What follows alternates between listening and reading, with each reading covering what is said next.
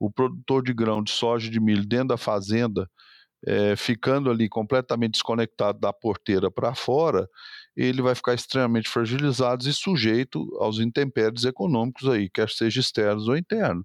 Então, eu não consigo. Isso no Brasil ainda é uma cultura muito difícil, né? mas é, ele poderia, o suinicultor, da mesma forma, é, pactuar com o suinocultor os volumes, acertar preço futuro, entender que o preço médio faz muito mais sentido que um preço muito alto ou um preço muito baixo. É uma maturidade que precisa se adquirir dentro das cadeias, porque se a gente não é, se integrar de alguma forma, quer seja como sócio, quer seja na forma que nós fizemos na cooperativa, mas no mínimo sermos parceiros, para dizer, olha, eu preciso de milho, nós temos uma régua aqui, você tem uma régua de custo, uma régua de, de, o produtor tem uma régua que ele precisa sobreviver e o suinicultor tem uma régua do outro lado.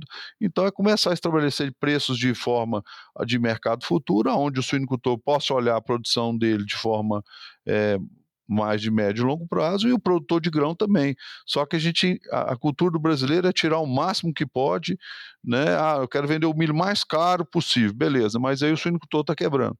Agora mesmo ele vai ter o milho mais barato do mundo, porque quebrou o suinocultor, ele não tem para onde mandar milho. Então, ou a gente entende e olha a coisa, um olhando a dor do outro, e nós somamos para poder amenizar a dor de todo mundo e criar algo sustentável, ou nós vamos ficar nessa pegada aí de oportunidade que é a mesma coisa que acontece na questão do, da cadeia suinícola que eu te disse há pouco, que é o pequeno quebrando, a mesma coisa está acontecendo na agricultura.